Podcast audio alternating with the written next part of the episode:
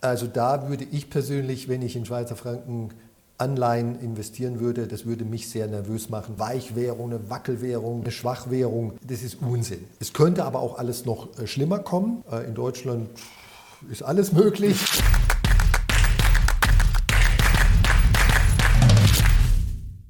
Servus Leute und herzlich willkommen in einem brandneuen Video auf meinem Kanal. Mein Name ist Mario Lochner und ich bin heute zurück mit einem spannenden Gast. Er ist Vermögensverwalter und gilt als deutscher ETF-Papst. Herzlich willkommen, Gerd Kommer. Dankeschön, Herr Lochner. Herr Kommer, Sie haben natürlich über das Thema ETFs auch schon sehr viele tolle Bücher geschrieben. Das aktuellste, das verlinke ich euch gerne natürlich mal unten in der Videobeschreibung. Und jetzt, glaube ich, warten viele auf eine rationale Einschätzung von Ihnen. Wir wollen gleich natürlich zum anderen Thema heute kommen. Wir wollen ja über Währungen sprechen und vor allem auch über den Schweizer Franken. Ähm, ganz kurz, bei den vielen Problemen, die es momentan gibt, Sie sind ja wirklich bekannt als ein sehr, sehr rationaler Investor. Haben Sie trotzdem in den letzten Wochen auch schon mal darüber nachgedacht, hm, ja, vielleicht sollte man doch besser verkaufen.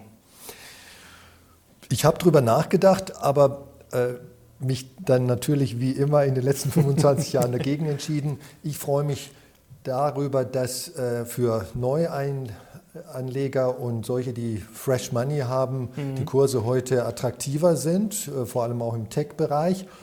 Und dass äh, Value-Aktien, ich bin ein großer Value-Fan, heute sozusagen billiger sind als jemals zuvor. Also der Value Spread, der Abstand bei den Bewertungen zwischen teuren Growth-Aktien und äh, billigen Value-Aktien, der ist heute September 2022 ganz besonders attraktiv. Also mhm. Äh, Value ist in den letzten zwei Jahren schon ganz passabel gelaufen, erfreulich gut gelaufen, davor nicht so gut. Ähm, aber jetzt, going forward, sieht es eigentlich sehr günstig aus. Also ähm, ich sehe, was den Aktienmarkt anbelangt, äh, zumindest keine wahnsinnigen Probleme. Und wir reden natürlich vom globalen Aktienmarkt, nicht vom deutschen Aktienmarkt mhm. und auch nicht von der deutschen Volkswirtschaft. Also es gilt weiterhin Weltportfolio. Genau. Und Motto. natürlich gibt es in Deutschland, äh, das ist aber nicht unser Thema heute, mhm. wahrlich genug äh, Probleme, die sehr, sehr frustrierend sein können. Stichwort Energiewende und so weiter. Und viele, viele andere, viel zu viele, um sie überhaupt nur aufzählen zu können. Äh, ein Rückstaubedarf an kreativen Entscheidungen, mutigen Entscheidungen.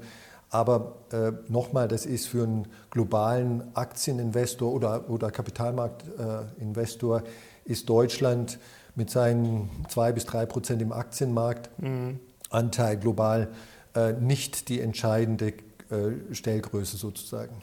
Jetzt machen sich natürlich viele Leute, Sie haben es gerade schon angesprochen, ähm, Sorgen um die Energie, um das ganze Land, um den Industriestandort, natürlich auch um die Aktien vielleicht, aber natürlich auch um den Euro. Da gab es ja zuletzt auch heftige Schlagzeilen. Man sieht ja immer, ah, der Euro fällt noch weiter. Ja, Im Verhältnis zum Dollar vor allem natürlich ähm, sieht man das sehr gerne. Ähm, es wird auch von der Liraisierung gerne gesprochen. Wie schätzen Sie das Ganze an? Also es ist ein äh, netter Begriff, der irgendwo als Clickbaiting und Überschrift sicherlich äh, gut äh, funktioniert. Und bei den Untergangspropheten, mit denen dieses Land immer sozusagen angebotsmäßig gut gesegnet ist, zieht so ein Begriff natürlich auch gut.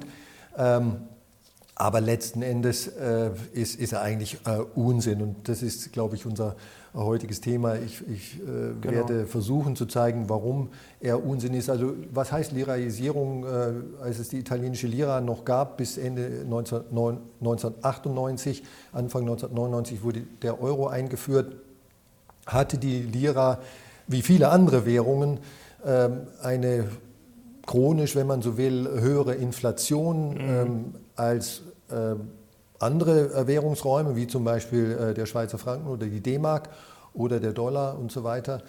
Ähm, und aus dieser dauerhaft höheren Inflation resultierte eine langfristige Abwertungstendenz der mhm. Lira. Ja, alles bekannt und äh, so weiter. Insofern also war die Lira so gesehen schon schwach? Also das, eine Schwachwährung, das, wenn man sie schon. mit einer D-Mark oder einem mhm einem Schweizer Franken, vielleicht einem Dollar verglich, schon nicht mehr ganz so schwach im Vergleich mhm. zu einem britischen Pfund und so. Ähm, und auch äh, historisch, äh, also die Zeit von vor 20 Jahren äh, war der Yen gar nicht mal so stark, mhm. wie man das jetzt den Eindruck hat. Ähm, aber im Vergleich jetzt zum Beispiel zu einem südafrikanischen Rand oder vielen Schwellenländern war also die mhm. Lira, alles ist relativ, Einstein hat es auch schon festgestellt, ähm, äh, dann wiederum doch nicht so schwach. So, aber äh, ja, es gab eine dauerhafte Abwertungstendenz der Lira zu einer D-Mark und zu einem Schweizer Franken. Ähm, und das wissen alle noch, das kann man ja auch leicht nachschauen im Internet. Äh, heißt das aber, hieß das damals und heißt es heute im Sinne von Lehre daraus ziehen, dass zum Beispiel italienische Staatsanleihen schlechte mhm. Investments waren?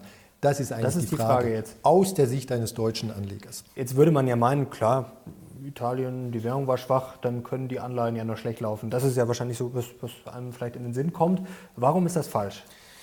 Das ist deswegen falsch, weil äh, der Devisenmarkt und der Anleihenmarkt, beide Märkte sind äh, sagen wir mal, informationseffiziente Märkte, in denen es sehr viele rationale Anleger gibt, mhm. weil weitem natürlich nicht jeder, aber zu jedem gegebenen Zeitpunkt gibt es äh, sehr, sehr viele äh, rationale Anleger und die durchschauen dieses Thema ne, mhm. sozusagen. Also äh, dass die Lira dauerhaft abwerten würde und dass die Inflation in Italien dauerhaft höher sein würde, das konnte ja jeder sehen, das war mit Händen zu greifen. Ähm, und deswegen unter anderem, nicht nur deswegen, waren die Zinsen in der Lira für äh, italienische Staatsanleihen auch drastisch höher als. Weil das Risiko höher ist und ich genau, krieg, ja. krieg mehr dafür. Also das äh, Credit Risk, das Bonitätsrisiko des äh, italienischen Staates, der aber äh, sozusagen im 20. Jahrhundert äh, oder in, nee, jetzt muss ich mich gleich korrigieren, jedenfalls nach dem Zweiten Weltkrieg nie äh, ein Bonitätsproblem, ein gravierendes mhm. Bonitätsproblem hatte jedenfalls. Ähm, also die, die, die Bonität wurde schlechter wahrgenommen, war auch schlechter, konnte man an den Ratings ablesen und an anderen Indikatoren. Aber äh, diese Abwertungstendenz, die es eigentlich jedes Jahr gegeben hat gegenüber einem Schweizer Franken und einer D-Mark, die wurde eben durch die wesentlich höheren Zinsen mhm. in Italien ausgeglichen und mehr als ausgeglichen. Wir können mal drauf schauen. Ja. Ähm, Sie haben das mitgebracht äh, wie das konkret aussah. Also das ist ja faszinierend, wenn man mal auf die Renditen äh, genau, sich das anschaut. Also, äh, wenn man jetzt hier diese, diese äh, ja, rund 15 äh, Jahre hernimmt. Äh, soweit sind die Daten zurückgegangen für diese Anleihen, die gut vergleichbar sind, weil sie mhm. Äh, mehr oder weniger exakt identische Duration haben. Das ist beim, im Anleihenmarkt immer so ein bisschen schwierig, Anleihen zu vergleichen, weil man, weil man, weil man sicherstellen muss, damit es ein fairer Vergleich ist, dass die, Lauf, die Restlaufzeit wirklich präzise identisch ist und das bei Anleihenindizes häufig nicht der Fall. Also da kann man sozusagen leicht in die Irre gehen. Aber hier ist es kann man von Äpfel mit Äpfel Vergleich sprechen und mhm. wir können halt sehen, über diese 14 Jahre, weiter gingen die Daten jetzt in dem Fall nicht zurück, haben italienische Investments aus der Sicht eines deutschen Anlegers, es wäre aber relativ gesehen mit anderen absoluten Zahlen aus der Sicht eines Schweizer Anlegers das gleiche gewesen ähm, und aus der Sicht eines italienischen Anlegers auch, äh, Schweizer Anleihen deutlich outperformt. Und zwar nicht nur um ein, zwei Prozentpunkte, sondern hier reden wir von mehr als doppelt so hoher Rendite über einen 14-Jahres-Zeitraum. Und jetzt kann man natürlich noch die Frage stellen, hat mich, äh, wurde ich da angemessen für das erhöhte Risiko kompensiert? Die Frage beantworte ich jetzt mal bewusst nicht. Ähm, so tief habe ich nicht geschaut, aber äh, zumindest so viel kann ich hier ganz klar ablesen, dass äh, die Abwertung die es in, Zeit, in dieser Zeit gab, äh, des äh, Schweizer Frankens von, äh, der Entschuldigung, der, der Lira gegenüber dem Schweizer Franken jedes Jahr oder fast jedes Jahr, manchmal mehr, manchmal weniger, die wurde weit überkompensiert durch mhm. eine höhere Rendite. Okay, also wenn ich mir jetzt das Ganze so anschaue, es stehen äh, Wahlen in Italien bevor, da wissen wir natürlich noch nicht, was passiert. Aber jetzt gehe mal davon aus, das Ganze ja, läuft jetzt nicht ganz so glimpflich ab. Euro-Krise ist ja auch immer so ein bisschen am Brodeln, die hohe Inflation. Also wenn ich jetzt Rendite will, ähm, sind die italienischen Staatsanleihen wahrscheinlich nicht unattraktiv ich habe natürlich das Risiko. Genau, also, ja. Da muss man abwägen zwischen Rendite und wenn ich jetzt äh, aber natürlich äh, berücksichtige, dass uns das Ganze vielleicht um, um die Ohren fliegt, ähm, dann können die Schweizer Anleihen ja doch sehr attraktiv sein, oder? Unter diesem Sicherheitsaspekt. Richtig, also wenn jemand, ähm, sagen wir mal, nur Sicherheit haben möchte, äh, dann äh, gibt es äh, gute Gründe in, in Schweizer Staatsanleihen oder in andere, äh, in die Anleihen, also ich rede jetzt, ich nehme immer die Perspektive eines deutschen Anlegers mhm. ein, nicht eines Schweizer Anlegers.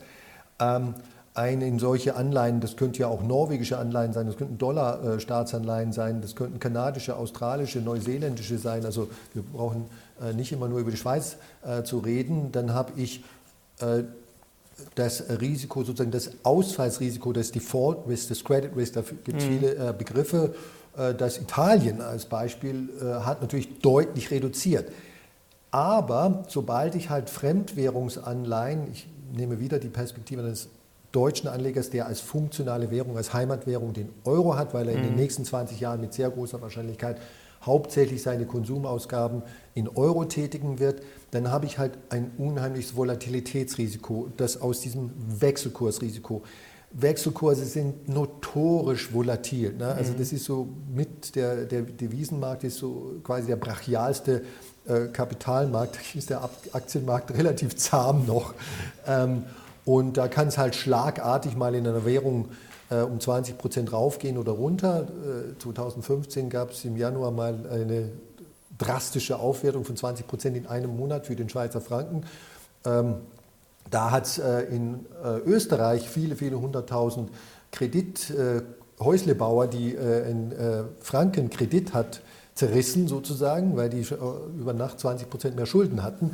Und solche Sachen passieren halt äh, im, im Devisenmarkt. Und wenn ich ein Anleiheninvestment, vor allen Dingen Staatsanleiheninvestment tätige, weil ich Stabilität im Portfolio haben möchte, weil ich ein Risikoanker, ein Stabilitätsanker ins Portfolio holen will, um mein Aktienportfolio so ein bisschen äh, zu dämpfen, das Risiko, was da drin steckt, mhm. dann ist halt Fremdwährungsrisiko ein Problem. Und, und da, das sollte ich mir zweimal überlegen, ob ich, ob ich das tue. Und wie gesagt, äh, äh, dann kommt eben noch hinzu, dass Schweizer, Schweizer Anleihen, Staatsanleihen heute die niedrigsten aller Umlaufrenditen, also äh, eine Umlaufrendite ist praktisch die Anleihe, die Rendite, die ich heute von einer Anleihe bekomme, bis sie fällig wird, sofern der Emittent nicht zwischendurch pleite geht.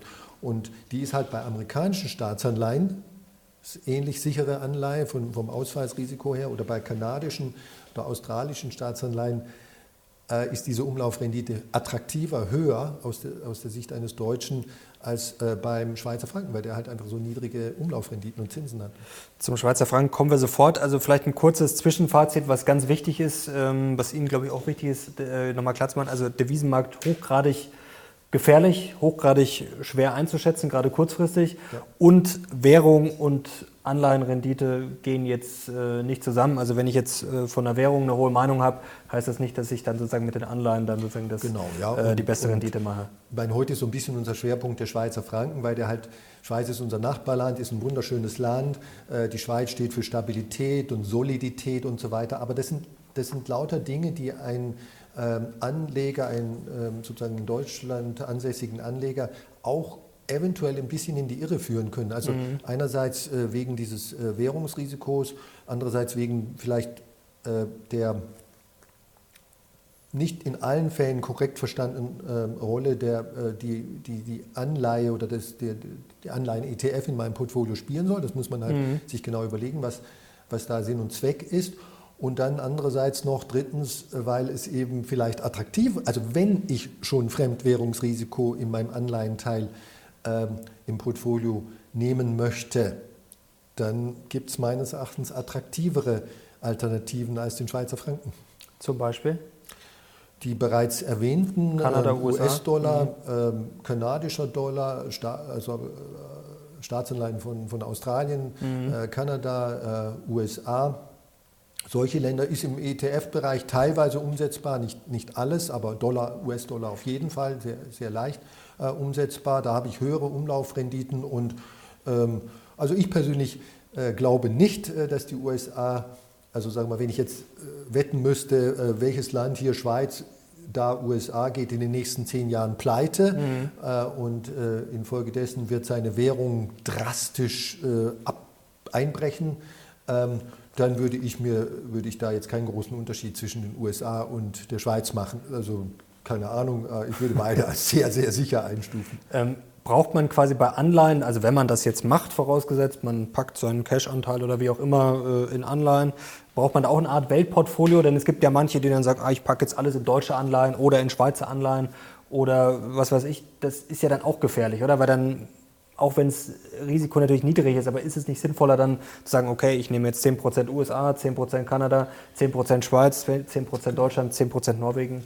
Wenn Sie das so aufdröseln oder wenn Sie das so auf, äh, ja, sagen wir mal, aufgliedern wollen, ja, dann würde ich auf jeden Fall sagen, also wenn ich überhaupt Fremdwährung in äh, meinen Anleihenteil, also soweit dieser Anleihenteil äh, den, den Sicherheitsanker und Stabilitätsanker im Portfolio darstellen soll, dann würde ich tatsächlich eher noch, äh, wie Sie es gerade vorgeschlagen haben, auf äh, drei, vier Währungen oder zumindest auf zwei, drei mhm. große Währungen diversifizieren und nicht nur den Schweizer Franken hernehmen. Ne? Also, da habe ich dann schon, sagen wir mal, ein Risiko quasi, ist nicht nur ein Ei im Korb, sondern zwei, ist schon mal äh, besser. Ne? Äh, wenn der Korb runterfällt, dann ist vielleicht eins noch in Ordnung und so weiter. Wie stark ist der Schweizer Franken denn jetzt wirklich? Das werden Sie jetzt vielleicht einige fragen. Ist das so ein Mythos oder ist er wirklich stark? Er ist wirklich stark. Also stark im Sinne von, wenn man, wenn man stark jetzt sagt, okay, äh, äh, die, die Aufwertungstendenz äh, oder, oder Mangel an Abwertungstendenz einer, Währung, Tendenz einer Währung gegenüber äh, repräsentativen anderen Währungen, da hat es wirklich in den letzten 20 äh, Jahren äh, weltweit ist allein der, der Schweizer Franken hat praktisch gegen alle Währungen äh, immer nur aufgewertet. Ne? Können wir auch mal kurz einblenden hier quasi, wie die anderen verloren haben. Genau. Das sieht man hier auch äh, sehr schön. Also Schweizer Franken auf den ersten Blick unschlagbar oder Champions League zumindest. In, in, in der Hinsicht auf jeden Fall ist äh, Schweizer Franken sozusagen Champion, wiederholter Champions League äh, Sieger. Aber äh, das ist halt äh, eben nicht gleichbedeutend mit der Frage, ist, sind jetzt Schweizer Frankenanleihen für mich das Optimale? im Sinne von Rendite und auch aus anderen Dingen, also historisch, weder historisch noch unbedingt zukunftsgerichtet. Und dann kommt ja auch noch das Thema, wie ist der Schweizer Franken heute bewertet? Mhm. Das ist die Frage. Also ist der aus Ihrer Sicht jetzt überbewertet? Denn man könnte jetzt auch sagen, okay, ich muss jetzt nicht in die Anleihen, aber ich kann ja theoretisch auch, ähm, das ist vielleicht die Frage, ob das überhaupt möglich ist, direkt, also ich kann jetzt theoretisch meine Euros gegen Franken tauschen. Also wenn ich mir das anschaue, lief das ja gut. Mhm. In der Schweiz ist sicherlich auch nicht alles Gold, was glänzt. Ähm, aber gibt ja schon genau, also, also, weniger Probleme, also wäre das nicht sinnvoll. Genau. Also wir haben Feststellung Nummer eins, historisch gesehen haben Schweizer äh, Staatsanleihen, sozusagen andere äh, Staatsanleihen, Ami, amerikanische Staatsanleihen, äh, andere Fremdwährungsanleihen deutlich unterperformt. Mhm.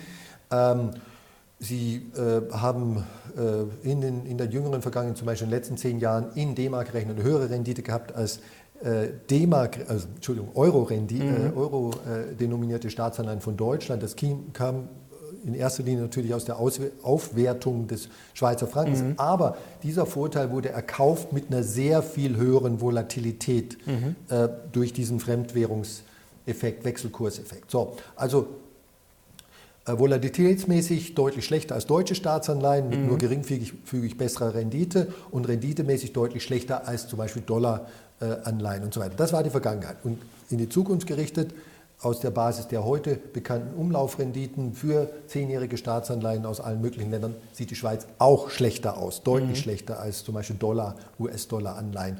Und jetzt kommt eben noch hinzu, dass der Schweizer Franken aufgrund der Grafik, äh, der Tabelle, die wir gerade gesehen haben, mhm. mit den sozusagen jahrzehntelangen Aufwertungen äh, gegenüber anderen Währungen heute und, und auch in den letzten Monaten, äh, year to date 2022, ist der Schweizer Franken ja nochmal hochgegangen, mhm. 5, 6, 7 Prozent gegenüber Dollar und Euro und so weiter. Ähm, äh, ist der Schweizer Franken heute so exorbitant hoch bewertet, überbewertet, da gibt es den äh, im Sinne von äh, Wechselkursbewertung bzw. Währungsbewertung, ähm, das ist ja wie bei der Aktie, Aktie kann teuer sein oder mhm. billig sein, Stichwort Kurs-Gewinn-Verhältnis und so weiter. Das, und sowas ähnliches kann man eben auch über eine Währung sagen. Genau, aber woran macht man das fest?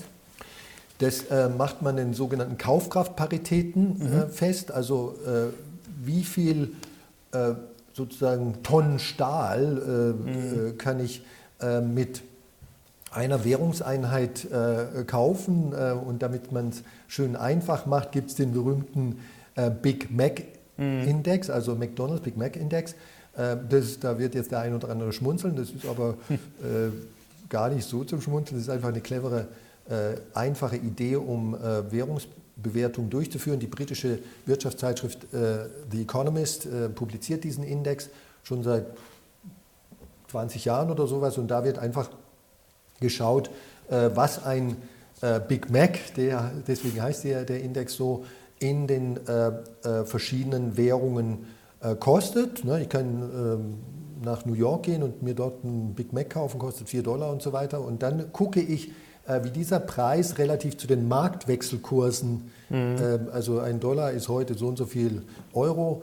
Ähm, und äh, wenn ich jetzt wenn ich das jetzt in, in, Beziehung, in Beziehung setze, dann kann ich eine grobe Indikation davon ableiten, ob eine Währung zu teuer ist oder zu billig. Weil eigentlich, mhm. eigentlich theoretisch müsste ein Big Mac, weil er 100% identisches Produkt ist, das ist ja die Idee hinter diesem Index, der ist in München genau der gleiche äh, wie in äh, New York oder, äh, oder Bern oder, oder, oder mhm. Zürich oder sowas. Ähm, und wenn ich das hernehme als groben Indikator, dann ist halt per heute der Schweizer Franken um 40 Prozent, sage und schreibe, gegenüber dem Euro sportlich. überbewertet. Und, und der Dollar äh, und gegenüber dem Dollar um 30 Prozent etwa. Also kann man schon fast von einer Frankenfalle sprechen. Also die Anleihen performen nicht gut äh, oder haben nicht gut performt und im Zweifel äh, ja, könnte die Rendite weiterhin dürftig sein und massive Überbewertung. Genau, also what goes up must come down, so ist es mhm. im, im, Finanzmarkt. Nichts geht, äh, auch keine Google-Aktie oder Apple-Aktie oder sonst was, auch nicht Bitcoin, geht immer nur nach oben. Ne? Mhm. Ne? Und äh, auch im Finanzmarkt gibt es halt sowas wie Gravitation.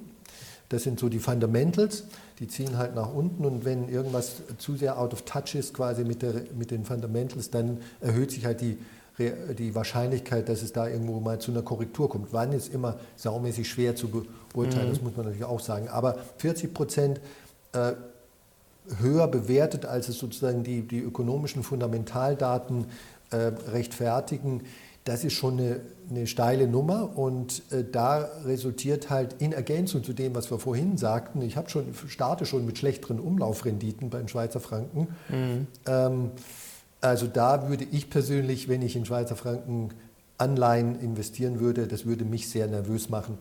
Und zumal es ja eben Alternativen gibt, die, die, die dieses Risiko nicht haben. Aber jetzt halte ich mal dagegen. Also 40 Prozent Überbewertung ist natürlich sportlich, aber es ist ja wie bei Aktien Angebot, Nachfrage. Könnte es nicht sein, dass die Nachfrage erst noch richtig in Schwung kommt. Gerade wenn man überlegt, ähm, ja, was wir für Probleme haben. Jetzt wollen wir hier den Teufel und den Blackout und Co. nicht an die Wand malen, aber und die Euro-Krise, die vielleicht eskalieren könnte oder zumindest ja, die Leute beschäftigen könnte. Also könnten da nicht einige ja, kalte Füße kriegen und dann sagen, die vielleicht nicht so die typischen Anleger sonst sind, die sagen, oh, jetzt, äh, ja, jetzt äh, Klar, also sagen wir mal, der, Schweiz ist, äh, die, der Schweizer Franken und die Schweiz ist, oder der Schweizer Franken ist, ist, ist sozusagen eine, eine Fluchtwährung, wenn mhm. man so will. Also und ja auch sehr nahbar ja, irgendwie, weil es ja nah bei uns ist. Immer wenn es äh, besonders kriselt im Weltkapitalmarkt oder Finanzmarkt, dann wird tendenziell der Schweizer Franken aufwerten, weil da einfach Geld reinströmt. Mhm. Und das hat sicher auch noch mal in den letzten Monaten im Jahr 2022 zu der vorhin erwähnten äh, nochmaligen Aufwertung des Schweizer Frankens auch gegenüber dem Dollar und so weiter äh, äh ge geführt und dazu beigetragen. Das, das ist klar. Solche äh, Krisensituationen ähm, halten aber nicht ewig an. Ähm, mhm. Schon das Wort Krise äh, ist ja definitionsgemäß, also nicht der Dauerzustand. Ne? Mhm. Und äh, ich wenn man mal davon ausgeht, ich tue es zumindest, dass äh, die jetzige Krise auch mal wieder enden wird, äh, Rohstoffe, Rohstoffpreise nicht ewig steigen werden, sondern irgendwann auch mal weiter sinken werden. Denn irgendwann mal ist der Ukraine-Russland-Krieg auch zu Ende. Irgendwann mal werden neue Produktionskapazitäten, neue Lieferquellen äh, für, die, für Gas und Gott weiß was ähm, aufgetan werden dann äh, wird sich das wieder normalisieren. Rohstoffpreise werden sinken, die Risikoprämien in den Märkten werden abnehmen. Und jetzt ist die Schlüsselfrage, die jeder Anleger natürlich für sich beantworten, selbst beantworten muss, ist, kann ich diesen Moment zuverlässig mhm. prognostizieren, abpassen? Wer es kann, der, der also wünsche ich äh, viel Glück, ne?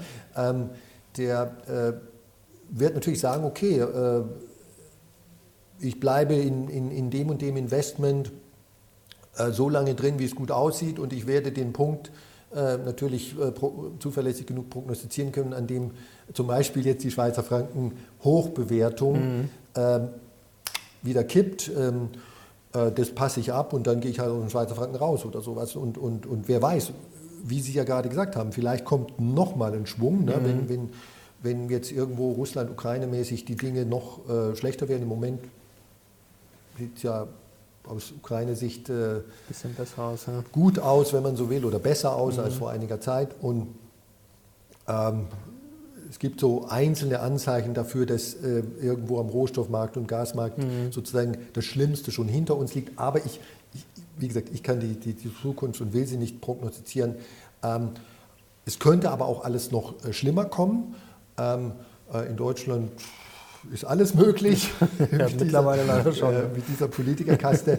und, ähm, und dann äh, könnte natürlich jemand, der sagt, okay, also ich, ich spekuliere nochmal drauf, dass, dass nochmal so eine sozusagen Aufwertungswelle in den Schweizer Franken kommt, dass es nicht am Ende 40 Prozent äh, Überbewertung, sogar 60 Prozent sind. Das kann auch kommen. Derjenige, äh, der, der, der, so, der, der kann das machen. Ich mhm. bin, bin da ein bisschen Aber skeptisch. man sollte sich dieser Frankenfalle, die durchaus da ja. ist, ähm, bewusst sein. Kommen wir noch kurz zum Euro. Ähm, wie schwach ist denn der Euro jetzt eigentlich wirklich? Genau, auch wieder eine schöne äh, Frage. Ne? Und äh, hier in diesem Land gibt es also eine gewisse Tendenz, äh, sehe ich auch manchmal so ein bisschen in unserer Mandantschaft, äh, sind alles intelligente und oft auch sehr, sehr vermögende Menschen, äh, den Euro schlecht zu reden. Und es gibt wahrlich genug, äh, dass man am Euro kritisieren kann, mhm. insbesondere die Entscheidung von vor ja, 24, 25, 26 Jahren, als sozusagen der Euro in der Mache war, so, damals hätte man also äh, viele Länder, die dann in den Euro reingegangen sind, äh, besser nicht mit reingenommen. So eine Art Nord-Euro mhm. äh, wäre vielleicht eine clevere Idee gewesen. Dann hätte man einen großen Währungsraum gehabt, der dem Dollar und vielleicht irgendwann mal Yuan, Renminbi-Raum besser sozusagen entgegentreten kann. Äh, aber Länder, die äh, volkswirtschaftlich äh, auf einem ähnlichen Entwicklungsstand, mit einer ähnlichen äh, Geldpolitik, Kultur und so weiter. Das wäre eine clevere Idee gewesen aus meiner Sicht, aber mhm. stattdessen hat man ähm, irgendwo zu viel des Guten gewollt. Also, aber das ist alles Water under the bridge. Das, das, mhm. das Kind ist schon in den Brunnen gefallen. Ne? Äh, und Jetzt ist die Frage, wie tief? die Frage, wie tief. Also jedenfalls, wir haben den Euro jetzt so, wie er ist und müssen das Beste aus der Situation machen. Und ähm, ihn ständig, das ist so ein bisschen meine Message, äh, äh, sozusagen schlecht zu reden, äh, noch schlechter als er vielleicht ist, mhm. das ist auch ein Fehler. Ähm, äh, und wenn wir jetzt, und da wird, da wird häufig dann das Stichwort, äh, ja, der Euro ist doch eine Weichwährung, eine Wackelwährung, mhm. ähm, eine Schwachwährung, das ist Unsinn. Das ist wirklich mhm. nicht äh, Jetzt werden die Ersten aus dem Sattel gehen und werden sagen, ach, ich kenne doch die Charts ganz genau und mhm. das ist doch jetzt vor kurzem unter einen Dollar gefallen. Ja. Äh, jetzt sagen Sie, es ist keine Weichwährung. Jetzt, genau. jetzt also müssen gibt, Sie uns aber äh, das beweisen. Es gibt äh, laut Wikipedia ungefähr 150 Währungen. Ne? Also mhm. das ist sozusagen äh, der, der, der Hintergrund, vor dem wir uns hier bewegen. Und wenn ich eine Währung sozusagen fair ähm, einschätzen möchte oder objektiv mhm. einschätzen möchte, dann picke ich mir nicht einen Wechselkurs und dann auch noch den Wechselkurs gegen die stärkste Währung der Welt, die aber volkswirtschaftlich, ich hoffe, die Schweizer sehen mir das nach, ich liebe die Schweiz, wunderschönes Land, ähm, also alles toll.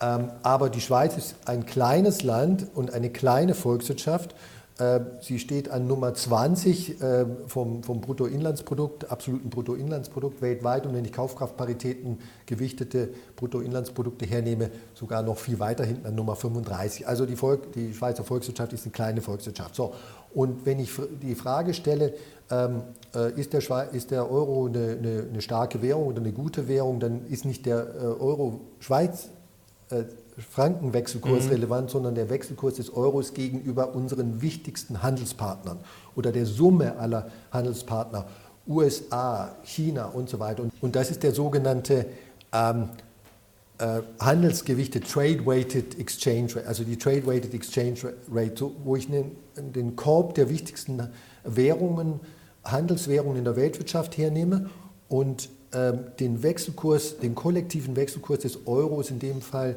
äh, nach Anteilen äh, Export, Import, Handelsvolumen in diesen Ländern äh, sozusagen gewichtet. Okay. Ne? Und den haben Sie uns mitgebracht. Genau. Und das können wir vielleicht mal einblenden. Das ist mhm. ein, eine Grafik äh, von einer äh, von der St. Louis Fed. Das ist eine Abteilung der, der amerikanischen Zentralbank. Äh, und hier wird eben der Wechselkurs des Euros, seit er existiert, seit Anfang 1999 bis heute, oder Juni 2022, ähm, abgetragen und äh, es ist eben der Wechselkurs, äh, dieser, dieser handelsvolumensgewichtete Wechselkurs gegen alle Währungen. Und äh, die Kurve, die nach oben, also wenn sie nach oben zeigt, äh, entspricht das einer Aufwertung des Euros äh, gegenüber allen anderen wesentlichen Währungen und nach unten eben eine Abwertung. Da kann man einfach sehen, dass der Euro erstens mal heute höher valutiert sozusagen als äh, zu seiner Einführung Anfang 99. Also auf und, hohem Niveau immer noch. Genau. Und mhm. ähm, natürlich äh, schwankt, äh, so wie alle Wechselkurse, das ist ja auch in einem freien Wechselkurs- und äh, Kapitalmarkt, Devisenmarkt äh, natürlich sogar gewünscht. Ähm, und ähm, eine dauerhafte Abwertungstendenz des Euros, da ist eben nicht äh, erkennbar. Ähm, und auch nicht in, in den letzten zwölf Monaten oder, oder, 24, oder, oder, oder fünf Jahren, ne? sondern es ist irgendwo eine normale Volatilität da. Äh, der Euro bewegt sich da in einem Korridor, in dem er sich bewegen muss. Und äh, warum ist das so? Es ist halt so, dass, dass hier der, der Schweizer Franken ist halt nur ein kleines Element in dieser Kurve und ein US-Dollar oder, oder äh, jede andere relevante Währung äh, spielt da auch eine Rolle. Und das ist eigentlich die Perspektive, die wir hier einnehmen müssten. Jetzt halte ich auch nochmal dagegen. Ist das nicht ein gewisses Schönrechnen? Denn es ist ja jetzt, äh, die Eurozone ist ja wirtschaftlich schon äh, gewichtig, sage ich mal. Also wir haben Deutschland, wir haben äh, Frankreich, Italien, das sind ja alles große Volkswirtschaften. Ähm, muss man sich da nicht mit den USA vergleichen? Vielleicht ist die USA schon eine Hausnummer größer, aber ähm, ich sage es mal, der FC Bayern vergleicht sich auch mit Real Madrid und äh, Manchester City und nicht mit dem VfL Bochum. Also ähm, ist da nicht der Anspruch, dass der Euro stärker sein muss? Denn das ist ja ein klares Zeichen. Also jetzt der direkte Vergleich mit den USA, der spricht ja Bände, oder? Wie schwierig es gerade genau. um das also Standort steht. Wenn ich jetzt äh, diese Kurve zeigen äh, wollte, nur gegen den Dollar, dann würde ich ähm, in letzter Zeit äh, ähm, natürlich eine Abwertungstendenz mhm. sehen. Über die letzten zwei Jahre, ich habe es jetzt nicht genau im Kopf. Ähm, aber, aber selbst gegenüber dem Dollar würde die Kurve gar nicht, also würde nicht ganz so nett aussehen wie gegenüber sozusagen allen relevanten Währungen. Aber äh, selbst gegenüber dem Dollar, wenn man von 1999 an rechnet, war der Euro schon tiefer bewertet, mhm. schlechter bewertet, als er es heute, jetzt ist, mhm. im September 2022. Also ähm, äh, ich ich würde sagen, selbst die exklusive äh, Betrachtung oder das Benchmarking gegenüber dem, dem Dollar äh, ändert an dieser äh, grundsätzlichen Aussage, dass der Euro sich wacker schlägt, sozusagen äh, nichts. Und jetzt muss ich noch dazu sagen, es ist auch wichtig, dass wir als Anleger immer so ein bisschen trennen, gedanklich, ne, von der Perspektive, okay, wir sind alle interessiert an Volkswirtschaft und an Wirtschaftspolitik und wir sind Wähler und, und, und beziehen Einkommen und äh, sind Inflation ausgesetzt. Das ist, das ist alles wichtig und, und ich hoffe, dass auch jeder an solchen Dingen interessiert ist. Dann kann er nämlich die richtigen Parteien wählen ähm, und, und sozusagen sich da weiterbildet.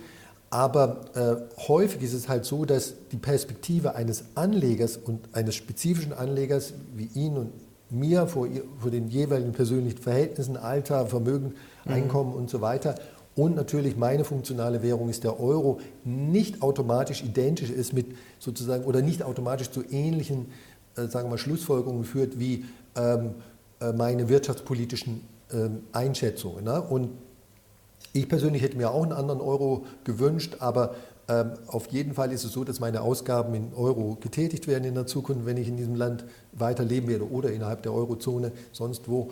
Und äh, dann gibt es halt von Haus aus, das ist schon mal so, so ein Punkt, äh, im Prinzip einen guten Grund, in dieser Währung anleihenmäßig unterwegs zu sein, weil damit quasi diese, diese Volatilität äh, rauskommt, zumindest aus dem Teil meines Portfolios. Und wenn, wenn, ich, das, wenn ich das möchte. Also ähm, die, die äh, sozusagen Quintessenz äh, Anlegerperspektive ist nicht automatisch äh, identisch mit dieser äh, volkswirtschaftlichen okay. Mhm. Perspektive. Und dann kommt noch hinzu, jetzt mal konkreter gesprochen und nicht mehr so abstrakt, wenn der Euro abwertet unter sonst gleichen Umständen, das ist für mich als Anleger, nicht als Bürger, als Anleger ist das doch keine, keine schlechte Sache. Dann gehen meine Dollar-Investments, meine Schweizer Franken-Investments geht unter sonst gleichen Umständen nach oben. Ne? Ich habe mehr Kaufkraft äh, dadurch. Können Sie vielleicht das mal ganz kurz erklären, weil da fragen sich vielleicht viele manchmal so, warum wird das dann mehr wert? Also wenn ich jetzt quasi im Euroraum sitze und dann äh, in den USA investiert genau, ja, bin. Also jetzt nehmen wir mal Anleiheninvestments oder zinstragende Investments. Könnt ihr auch ein Festgeld haben in, oder ein Tagesgeld in den USA, wenn es mir gelingt, da ein Konto zu öffnen. äh, oder ihr könnt ein, ein, ein Dollarkonto haben hier in, in, in Deutschland. Und das ist jetzt der einfachste Fall. Wenn der Dollar aufwertet oder nee, andersrum formuliert, wenn der Euro abwertet, dann heißt es ja, der Dollar wertet auf, mhm. dann ist ja automatisch mein, mein Investment äh, in, sozusagen proportional zu dieser Aufwertung im Wert gestiegen. Und das ist bei, an, bei zinstragenden Investments ist das, ist das ganz besonders äh, leicht erkennbar, bei einer Anleihe oder bei einem Kontoguthaben. Äh, aber im Grunde genommen gilt es auch für, für Aktien. Ne? Wenn ich in einer Apple-Aktie investiert bin und unter sonst gleichen Umständen, das muss ich immer so ein bisschen ja, äh, dazu sagen, weil, weil noch 10.000 andere Faktoren gleichzeitig stattfinden können, die das Bild so ein bisschen schwieriger machen. Aber wenn sonst nichts anderes passiert und nur der Euro abwertet, dann ist das doch für mich gut. Ne? Dann ist dieses Dollar-Asset, diese oder, oder Multiwährungsasset im Falle von Apple, weil das eigentlich so, so ein Vielwährungskonglomerat ist, diese Firma. Ähm, unter sonst gleichen Umständen, dann steigt ja der Wert dieses Assets, ne, weil, also in Euro gerechnet, ne, weil, weil der, der Euro abgewertet hat. Und meine Kaufkraft, meine Ausgaben finden halt nun mal in Euro statt. Ne. Wenn ich wegziehe und nach Thailand ziehe, dann ist der thailändische Baht, all bets are off, da geht ein neues Spiel. Aber solange ich hier bin, ist es halt der Euro. Und äh, deswegen ist eine Abwertung des Euros für einen Anleger in Deutschland erstmal gar keine so schlechte Sache. Ne? Für mich als Bürger ist es wieder was anderes, weil ich dann mehr Inflation haben werde ähm, und so weiter. Aber für mich als Anleger, wenn ich was angespart habe, dann ist, und, und das, sind, das ist jetzt nur so ein Beispiel, wir müssen so ein bisschen versuchen zu trennen, mhm. Wirtschaftspolitik und Weltanschauung auf der einen Seite und äh, kurz-, mittel- und langfristige Interessen, die ich verfolge als Anleger, aus rationaler Perspektive auch mal auseinanderzuhalten, weil das nämlich nicht immer das Gleiche ist. Ich glaube, für viele ist das auch kompliziert, deswegen wichtig, das mal alles so schön aufzudröseln. Ich finde, das haben Sie heute auch wirklich äh, genial erklärt. Jetzt wollen wir noch zum Abschluss langsam nochmal diesen Twist kriegen zur Schweiz und da vielleicht nochmal ja, genauer drauf zu schauen. Denn jetzt werden zu Hause auch einige sagen, ja, das ist ja alles gut und schön, aber trotzdem in der Schweiz, die haben weniger Schulden, weniger Inflation, die haben eine eigene Zentralbank, äh, starke Energie, Wirtschaft ähm, und haben eben auch kein Euro-Problem, was da immer wieder aufflackern kann. Ähm, ist die Schweiz denn wirklich so attraktiv, wenn man das jetzt mal eins zu eins vergleicht? Also vorhin hatte ich ja schon gesagt, äh, wenn ich äh, Schweizer Staatsanleihen, US-Staatsanleihen, also nur aus der Perspektive äh, droht mir da ein Default, ein Konkurs des Staates nebeneinander legen würde, würde ich persönlich, kann jeder für sich entscheiden und ich behaupte da keine größeren Einblicke zu haben, aber ich persönlich sehe da keinen großen Unterschied. So, und, aber es ist nicht meine persönliche Meinung, die entscheidend ist, sondern die von, von anderen Leuten und, und, und vom Markt. Also nehme ich einfach mal Ratings her. Äh, da wird es auch eine Menge ge Leute geben, die also so einen Hass regelrecht auf die, auf die Ratingagenturen haben. Kann ich nicht nachvollziehen, weil äh, wissenschaftliche Untersuchungen zeigen, dass Ratings sehr gute Indikatoren von äh, Bonitäten sowohl von Unternehmen als auch von Staaten sind. Sie sind keine perfekten, aber das wird hoffentlich auch niemand erwarten. Ein Rating ist eine Prognose für die nächsten zwölf Monate mhm. und diese Prognosen sind bei Ratings überwiegend, äh, treffen die ein. So. Ähm, und äh, die, die Schweiz hat, also es gibt eine Menge Staaten, angefangen mit Deutschland, Schweiz, USA, also Kanada, Australien, Neuseeland und viele andere Niederlande, die ein AAA-Rating haben. Das ist Note 1, besser geht's nicht, 1 Abitur. Äh, und ja, auch die Schweiz. Ne? Und wenn, und wenn jetzt einer sagt, okay, Ratings, das reicht mir aber nicht, ich traue den Ratingagenturen, die sind ja sowieso alles amerikanische Agenturen, oh je, äh, Sarkasmus bimmel an. Ähm, dann könnte ich auch äh, Marktindikatoren ähm, hernehmen. Also das ist sozusagen Hunderttausende von professionellen Marktteilnehmern, Anleiheinvestoren entscheiden das, nämlich äh, sogenannte äh, Kreditausfallsversicherungen, Credit Default Swaps. Das, ich kann mir sozusagen eine Versicherung auf eine Anleihe kaufen. Ne? Also wenn die Anleihe, wenn der Schuldner den Kapitaldienst nicht mehr zahlen sollte, dann springt meine Versicherung ein. Mhm. Ne? Das wird jetzt ein normaler Privatanleger nicht machen, aber das kann man machen. Das kann ich für, äh, die, für An, Anleihen von Apple machen, das kann ich an, für Anleihen des US-Staates machen. Und der Preis für diese Versicherung ist ein Indikator, ne? äh, dafür, wie gut der Markt, der Anleihenmarkt und der Credit Default Swap Markt die Bonität des Emittenten einschätzt. Ne? Wenn jemand sagt, die, dieser Anleihenemittent ist super stabil, dann kostet die Versicherung wenig, ne? weil das, das, Risiko für den Versicherungsgeber gering ist. Und ähm, wenn ich das wenn ich das äh, hernehme, diese Größe, dann brauche ich nicht äh, auf Ratingagenturen zu schauen. Äh, dann kommt halt äh, für viele Länder, Deutschland ist eines davon, äh, Australien, Kanada, die, die, all die Kandidaten, die schon genannt wurden, äh, gleich niedrige Zahlen raus. Und dann gibt es natürlich Länder wie Venezuela am anderen Ende des Spektrums. Da, wenn ich da der Anleihe versichern wollte, würde ich mich dumm und dämlich bezahlen für die Versicherungsprämie. Ne? ähm, und, und in der Hinsicht ist die Schweiz eben auch äh, kein positiver Ausreißer, sondern es, sie ist einfach in einer, in einer guten Gruppe mit anderen äh, Ländern erstklassiger Bonität, andere Länder, die auch ihre eigene Währung haben, auch ihre eigene Zentralbank. Und im Übrigen, die EZB ist ja unsere Zentralbank. Also, also bitte mich jetzt nicht falsch interpretieren. Äh, ich, ich habe keine äh, besondere Affinität zur EZB, aber ähm, äh, weil da immer so, ja, die Amis haben ihre eigene Zentralbank. Die EZB agiert doch genauso wie die eigene Zentralbank. Man braucht sie nur an, äh, zu sehen, was sie für, Ital für, den italienischen Staat tut. Italienische ja, Staatsanleihen kaufen. Genauso wie die amerikanische Sta äh, Zentralbank amerikanische mhm. Staatsanleihen kauft. Sie ist, sie ist nicht nur uns, also sozusagen nicht nur die deutsche, sondern die so. Aber sie tut im Prinzip genau das Gleiche. Und die Geldpolitik der EZB ist äh, weitgehend identisch mit der FED oder der australischen oder, oder norwegischen Zentralbank gewesen in den letzten zehn Jahren. Jetzt wird es vielleicht nochmal den einen oder anderen jucken zu Hause und sagen, ja, aber mit den Schulden, die Schweiz hat doch viel geringere Schulden als jetzt zum Beispiel Italien, Griechenland, der Klassiker ist jetzt schon ein paar Jahre her, da wird äh, momentan jetzt nicht mehr so viel darüber gesprochen. Ähm, wie sieht es denn mit Schulden und Inflation aus? Ist ja. da die Schweiz nicht viel attraktiver? Sehr gutes Stichwort. Ja, also ähm, wir könnten vielleicht mal äh, eine äh, aus meiner Sicht äh, interessante Grafik, die äh, ich äh, mhm. zusammengebastelt habe, hier einblenden wenn von Verschuldung von Staaten gesprochen wird, dann wird nahezu immer nur äh, abgestellt auf Staatsschulden, also die, mhm. die, die, Schulden des Staates, die, die Schulden des, des, der öffentlichen Hand sozusagen. Da ist nicht nur der Zentralstaat, sind natürlich auch die Bundesländer und so weiter, äh, die, die Städte äh, und so weiter dabei. Und da schneidet die Schweiz in der, in der Tat sehr, sehr gut ab. Sie hat unter den Industrieländern Fußnote nicht unter den Schwellenländern. Also wenn man die Schweiz mit äh, Ländern, äh, Schwellenländern vergleicht, dann würde sie überhaupt nicht mehr als, als Vorbild herausragen. Aber unter, weil die alle äh, viel niedrigere, mhm. fast alle viel niedrigere Staatsverschuldungen haben als Industrieländer. Aber wenn man sie mit, mit einem Land wie, äh, sagen wir mal, Deutschland, Deutschland ist ja eigentlich auch noch ganz gut unterwegs, oder äh, Italien vergleicht, steht die Schweiz blendend da. Mhm. Äh, und das sehen wir in dieser äh, in dieser genau, Grafik genau, mit den äh, in 41 den linken Balken. Ne? Mhm.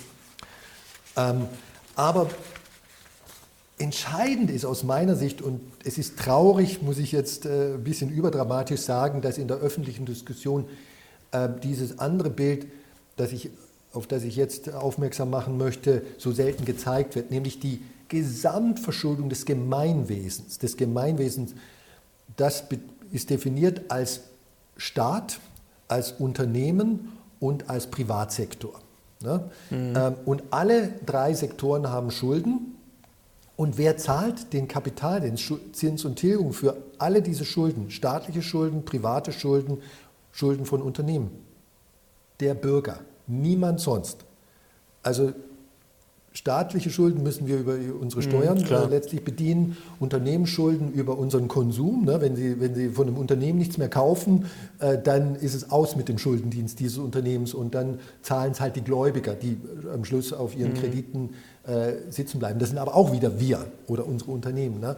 Und ähm, im Privatsektor sind sowieso wir. Also am Ende sind für alle Schulden ist die Bevölkerung im Wesentlichen die Bevölkerung des äh, des Landes äh, zu äh, verantwortlich. Also kleine Ausnahme, dass es auch mal noch ausländische Anleihengläubiger gibt. Aber Und die das, Unternehmen natürlich ja, mehr oder weniger ins Ausland verkaufen oder. Genau, da, aber das ja, kürzt sich so ein bisschen aus, weil das sozusagen für jedes Land mhm. gilt. Im Großen und Ganzen sind wir alle als Bürger zuständig, ob es uns gefällt oder nicht, für alle diese Schulden. Und wenn ich jetzt und, und diese Schulden müssen bedient werden, natürlich auch private Schulden. Und wenn ich jetzt diesen umfassenderen, holistischeren Blick auf die Schuldensituation des Gemeinwesens betrachtet, dann sieht es für die Schweiz plötzlich nicht mehr so ganz besonders toll aus, sondern die Schweiz rangiert da eigentlich nur noch im Mittelfeld. Also äh, weil in der, in der Schweiz insbesondere der Privatsektor, das äh, wird auch gerne übersehen in Deutschland, vielleicht weil man es noch nie gehört hat oder mhm. irgendwie äh, vergessen hat, die Schweizer Privathaushalte haben sehr hohe Schulden im Vergleich zum Beispiel zu bundesdeutschen Privathaushalten. Über die Gründe brauchen wir, kann ich auch gerne sprechen, aber das ist jetzt mhm. eigentlich sekundär. Tatsache ist, dass die Schulden da sind und irgendwann mal, äh, die, die, müssen äh, bedient werden und irgendwann auch mal äh, zurückgezahlt werden. Äh, Fußnote, die Schulden eines Staates müssen nicht vollständig zurückgezahlt werden, genauso wie, wenig wie die eines äh, Unternehmens. Siemens wird niemals schuldenfrei werden und das ist auch nicht notwendig, äh, sondern wird einen, sozusagen seine, seine Bilanz mhm. teilweise immer mit Schulden finanzieren. Ne? Aber ein Privathaushalt, der unterscheidet sich von Staaten und Unternehmen dahingehend, dass er keinen unendlichen Horizont hat. Der muss irgendwann mal seine Schulden zurückzahlen. Er könnte theoretische Schulden auf die Erben vererben, ist aber nicht so toll. Ne?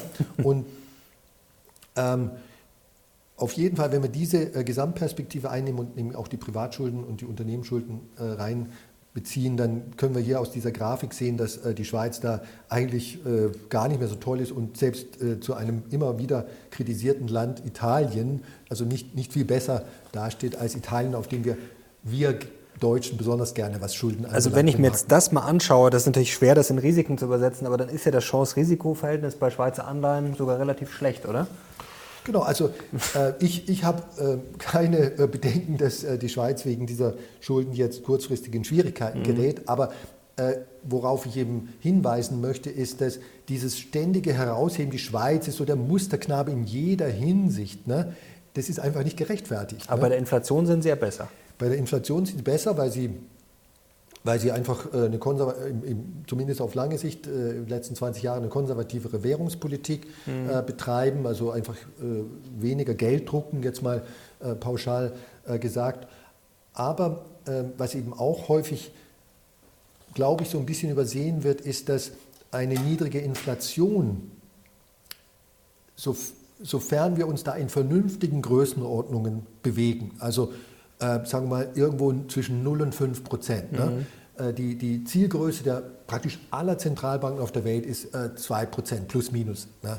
Ähm, und ähm, solange wir in diesem Bereich sind zwischen 0 und 5 Prozent, äh, ist Inflation und auch äh, wenn, wenn sonst im Land einigermaßen alles in Ordnung ist, kein großes Problem. Das wird nicht jeder so mir glaubten, aber wir haben es ja vorhin gesehen äh, mit den italienischen Staatsanleihen. Mhm. Italien hatte vor der Einführung, das ist ja wieder das Stichwort Liraisierung, mit dem wir heute begonnen haben, ähm, weit höhere Inflationsraten als äh, die Schweiz. Infolgedessen ist äh, die italienische Lira immer weiter abgewertet und so weiter. Hat das äh, den Anlegern in der Lira geschadet? Nein, weil diese hohe Inflation eingepreist ist. Die wird eingepreist in die Nominalzinsen. Deswegen waren die Nominalzinsen und, und generell die nominalen Renditen, also Kursgewinne plus Renditen für, für italienische Staatsanleihen auch wesentlich höher. Und solange das alles im zivilen Bereich ist, zwischen 0 und 5 Prozent, sehe ich persönlich ähm, keinen Vorteil jetzt zu,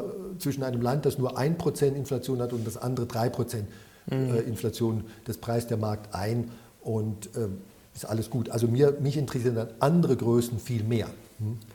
Also kommen wir langsam zum Fazit. Ich glaube, wir haben heute einiges rausgearbeitet. Äh, zum einmal, dass es, glaube ich, wichtig ist, dass man mit ja, Währungen sehr vorsichtig sein muss, gerade wenn einmal vielleicht emotional nachts die Angst überkommt, oh, der Euro könnte jetzt über die Wupper gehen, dass man dann einfach mal blind irgendwelche Anleihen kauft. Das ist, glaube ich, sehr wichtig. Dass man die Schweiz ähm, ja, durchaus anerkennt. Das ist ein tolles Land, Sie haben es vorher auch gesagt. Ich glaube, äh, wir lieben alle die Schweiz und die machen auch viel richtig, aber trotzdem ja. Ja, muss man es dann rational bewerten. Und jetzt ein Punkt noch, der wird vielleicht dem einen oder anderen auch schon gekommen sein. Ein gewisser Andreas Beck soll ja in seinem Portfolio äh, durchaus auf die Schweiz setzen. Ähm, das ist ja so ein bisschen konträr, oder? Mhm. Zu, zu Ihrer Perspektive. Das schreit ja fast nach einem Stammtisch, Streitgespräch, wie auch immer. Also wenn ihr das sehen wollt, dann schreibt es gerne mal in die Kommentare. Ich weiß nicht, ob Sie sich mit äh, Andreas Beck da schon mal darüber unterhalten haben oder ob das jetzt. Also Andreas und ich äh, sind ja gute Freunde mhm. und äh, ich schätze ihn sehr. Äh, er ist ein sehr, sehr, sehr kluger Kopf. Das wird sowieso keiner in Abrede stellen und ich am allerwenigsten. Äh, warum er jetzt äh, im Rahmen seines Portfoliokonzeptes spezifisch auf Schweizer Staatsanleihen als sozusagen Liquiditätsreserve setzt, ich weiß es offen gesagt nicht. Mhm. Die Frage muss ich ihm mal noch stellen. Ich aber weiß es nicht. Also, ähm, auf jeden Fall er könnte ja auch andere Währungen hernehmen, aber mhm. er wird dafür seine guten Gründe haben. Mit Sicherheit. Und ist ja spannend, denn ich glaube, ihr seid euch grundsätzlich bei vielen Sachen einig. Ja. Ähm, und das ist natürlich interessant, wenn es da mal natürlich eine andere Perspektive gibt. Also, wenn ihr das sehen wollt, gerne Daumen hoch und natürlich kommentieren. Mal schauen, was sich da machen lässt. Herr Kommer, herzlichen Dank. Vielleicht nochmal Ihr äh, Fazit ganz kurz, was Ihnen vielleicht nochmal äh, sozusagen am wichtigsten ist als Botschaft äh, für die Zuschauer. Ja, also Fazit ist äh, das, was ich vorhin schon sagte, äh, sozusagen Weltanschauung und Sorge über deutsche Innen- und Außenpolitik auf der einen Seite ist nicht notwendigerweise identisch und äh, führt nicht notwendigerweise zu den gleichen Schlussfolgerungen äh, für die Frage, was ist für mich als Anleger, der nun mal in Deutschland lebt, zu einem gegebenen Zeitpunkt die, die richtige Entscheidung. Und da ist der Euro sozusagen, wir haben ihn nun mal ähm, er ist, er ist besser als sein Image ähm, und mhm. häufig äh, vielleicht dann doch die richtige Entscheidung äh, im Sinne von Anleihenwährung oder Zinswährung. Herzlichen Dank, Herr Kommer. Hat mich sehr gefreut. Heute Premiere auf meinem Kanal und gerne wieder. Wenn ihr Herrn Kommer sehen wollt, dann auch gerne in die Kommentare schreiben. Und wenn es euch gefallen hat, gerne Daumen hoch und natürlich Kanal abonnieren, um nichts mehr zu verpassen. Denn ich hoffe, dass Herr Kommer dann auch bald mal wieder vorbeischaut. Gerne. Danke Ihnen, danke euch. Wir sind jetzt raus. Bis zum nächsten Mal. Ciao.